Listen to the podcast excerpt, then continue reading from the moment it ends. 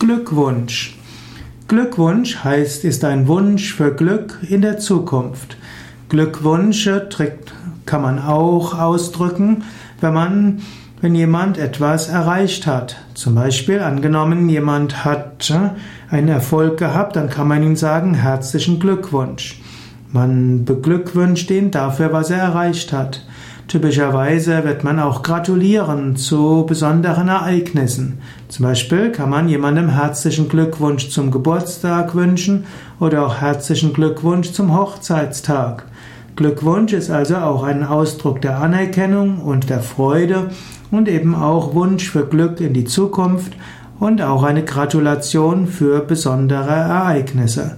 So gibt es Glückwunschkarten, Glückwunschmails, Früher gab es mal Glückwunsch-Telegramme und man kann natürlich auch Neujahrsglückswünsche geben, Hochzeitsglückwünsche, Geburtstagsglückwünsche, wenn man jemanden beglückwünschen will.